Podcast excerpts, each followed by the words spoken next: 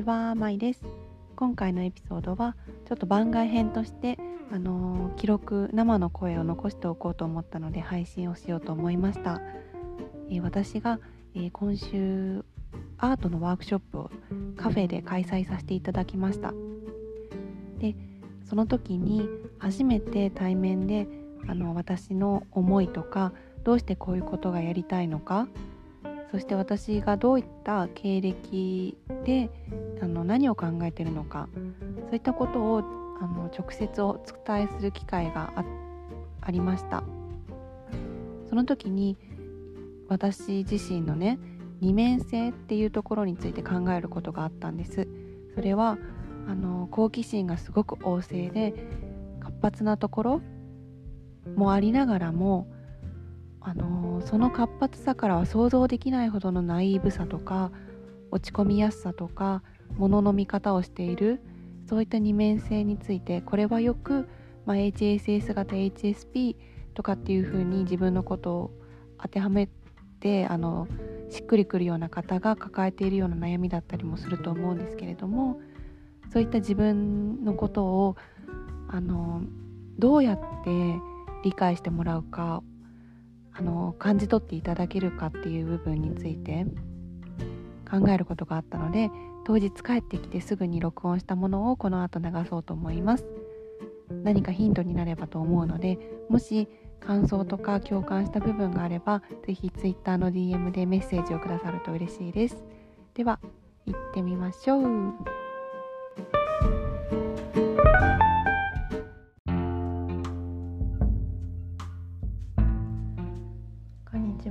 です。えーとね今日は実は初めての対面でのワークショップアートのワークショップを終えました。それでその感じたことがあったのでうんちょっとメモがてらね残しておこうかなと思いました。次のポッドキャストのエピソードねあの挿入できたらなと思って。とね今日はあのすごく本当にご縁がつながってあの前に半年前に住んでいた場所の近くにあるあのすごくね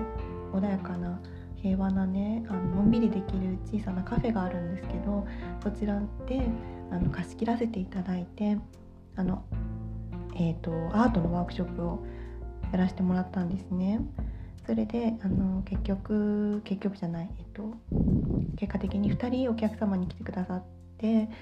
であの3人でなんか私があの色と形と感情っていうのをつなぎ合わせてあのあと音楽をそこにプラスすることで絵が描けますよっていうことをねお伝えしてそしてあの絵を描いたんですみんなで音楽を聴きながら。それであのやっぱり私そのアートの部分についてお伝えすることは自分であの拙いところはあったんですけどすごくあの今後につながるすごく鍵みたいなものを見つけたような気分になってます。なんだけど一つやっぱりこれこは自分の中でなんか表現が難しいなって思う部分があってそれはやっぱり私の二面性っていう部分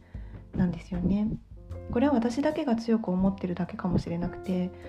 あの実際私と会って話したりこうやってワークショップとかだと自分の深いところをお伝えしたりもするのであの私自身が多分これをずっとブロックに感じている部分なだけなのかもしれないんですけどその直接話したりするとうーんやっぱり私の普段の姿とか動いなんだろうな活動してる姿とか話してる姿とかを見るとどうしてもその私が落ち込みやすかったりいろんなことに過敏だったりするしたりあのすごくなんだろう常にやっぱり生きてることとか自分のいる場所に対する違和感を感じて疑問を感じてすごく自分をうんコントロールっていうか自分と付き合っていくことが難し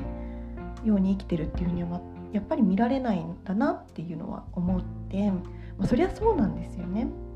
これ HSS 型 HSP の方とか INFJ の方とかはすごく深いところで共感していただけると思うんだけどやっぱりね伝わる伝えるのが難しい部分かなって思いますこの自分の中の二面性の極端さ端と端を行く部分こう初めての人と会ってこう自分の思いを伝えながらワークショップをやるっていう行動とかこのカフェ自体も私何のなんだろうなこう情報もなく誰かから紹介されていったわけでもなくてどうやって見つけたのって周りにすごく言われるくらいあ、あのすごく隠れ家的なカフェだったんですね。でも私はそこを見つけてそこに突撃していってさらにそこで開催されたワークショップにあの知人でもないしそのカフェの常連さんでもないのにしかももう引っ越していてすごく遠いのに参加したいっていうふうに申し出てで参加しに行ってでそれをそこで学んででそこでまたカフェの方とお話が進んであの一緒にワークショップやってみないみたいなあっていうかうち使っていいよっていうふうに言ってもらったんですね。なんかそういった経緯とかを話すとどうしてもそういったものを先に話すと外側の部分になるからやっぱりすごく活発であの物おじしないし大胆で明るくて強い人だっていうふうに言われるんですよね。その部分とそのもしかしたらなんだろう強さっていうのって平均値があるわけでもないし人それぞれのすごく主観的なものだと思うんですよね。他人に対してこの人は強い人だなって思う。言葉尻だけだと強いって何ってなりますよね。なんか我慢強い？我慢強さだって別にいいことじゃないですよね。我慢強いことって。嫌なことを嫌と言えないっていうことにもつながってるかもしれないし。人に本当は伝えなきゃいけないことをあの伝えてない可能性もあるし我慢強いっていう意味で捉えるとね。でただすごく芯が強いっていう風なイメージで言ってくださってるのかもしれない。芯が強いっていうと何があってもぶれないとか自分の強い信念があるからそれに沿って行動を取れる結果を出せるとかそういうふうにな意味で強いって言ってくれてるのかもしれない。そしてそこまで考えてなくて漠然と自分より強いって思ってる。自分だったらこんなことできないから舞さんは強い。そういうふうに取られてることもすごくたくさんある。で私にとってやっぱりその強くない部分強いって言われてそんなに嬉しい感情は分かないんですよね。正直誤解を恐れずに言うと。嬉しいっていうよりかはなんかあそう見えるよね思う思うんですよね。それでそのじゃあどうやったらこの私の中にあるうんと弱い部分というかうんすごくブレるしすごくなんか極端な思考をする0か100かっていうところを考えるから0になる日もすごく多いしうんなんかねここうまくやっぱり言語化できてないなっていうふうにも思いましたしこの強さだけを表現してしまいがちな自分っていうものも見える。普通にしている普通私の普通が多分もうこれまでの経験とかで傷ついてきた経験とか自分を表現していく。これってあの普通に職場とかでどう働いていくかとか学校の中でどういうふうに自分が振る舞うかっていうところのもう根本から私はやっぱり見えっ張りっていうか強い部分をあので鎧をかぶってる部分がすごくやっぱりあるなっていうふうに思うしそれが当たり前になってしまってるところがあるんじゃないかなっていうふうに、うん、やっぱり感じました今日。それでも前と変わったところはねああって以前はあの、もう笑顔が張り付いちゃったりしてるから相手から見たら自然なのかもしれない。私の笑顔は。でも私からしたら張り付いた笑顔であの明るく喋ろうとしていることにも自分で自覚してない時自然とそうなってしまいがちな時ことが多すぎたからあのそれがもうベースになっちゃっている部分があってだからあのそれをねもうやらないように細かな微調整を自分の中で表現できるようになってきた気がしました。それはあのちょっとあ明るくない話題の時とか別に元気よく話さなくていい話題をわざわざ元気で話してた時がことが多かったのでそれをこの今ね喋ってるみたいな普通のローのトーンで人に話せるようになりました。意外とこれ無自覚で明るく喋ってたことが多かったです。私。でもこれぐらいのトーンで話してたら嫌な気持ちもしした方いたら教えてほしいです。嫌な気持ちしますか？多分そんなにしないと思うんですよね。でこれでもまだ多分私の弱さっていうのは全然あの表現できてない部分かなっていうふうに、うん、感じました。ただその別にね泣きながらあの自分の感情を訴えるようなワークショップがやりたいわけじゃないんだけどそれでも私が二面性をうまくもう少しねあのリアリティを持って表現することができればあの舞さんは強いから私とは違うとか私はあのなんだろう参考になりなれないならないですっていう風な言葉があの私の話を聞いたり私がこう接した私のとこに来てくれる方に思わせないであげたいなっていうふうにやっぱり思うんですよね。